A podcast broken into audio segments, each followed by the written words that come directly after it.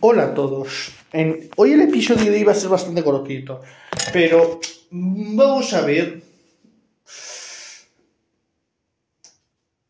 qué se tiene que tener en cuenta a la hora de hacer música en una charanga o con un- una banda con pocos músicos o una orquesta una banda grande, da igual. Bien, lo yo lo que digo siempre es los protagonistas son los novios. En una boda los protagonistas son los novios, para que lo entendáis. Imaginaros una boda, nos vamos a imaginar que estamos en una boda. ¿Quiénes son los protagonistas? El novio y la novia, el chico y la chica, que se van a casar. Los demás, el, cuñado, los invitados, los amigos, los, los padres, son acompañamiento, pero eh, eh, son invitados, sí, eh, acompañan, sí, pero están un escalón por debajo. Pues a la hora de hacer música, en una banda, a, a la hora de tocar, lo importante es que se oiga la melodía, que se escuche la melodía. Cuando nosotros hacemos acompañamiento, cuando hacemos ta, ta,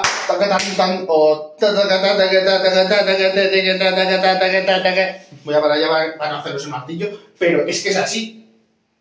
Es como un es como un metrónomo y eso tiene que ir por debajo, un poquito, un escalón por debajo.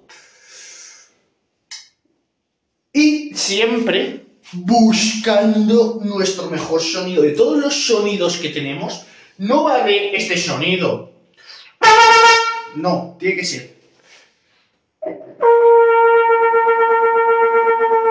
Ese sonido. Un sonido que ya hemos hablado.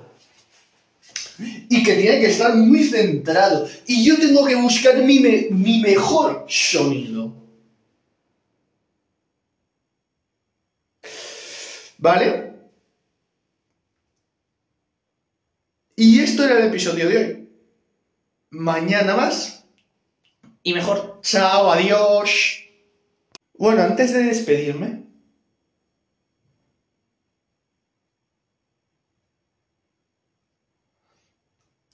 Quisiera decir que el miércoles, aunque no haya esperanzas desde aquí, apoyamos al Real Madrid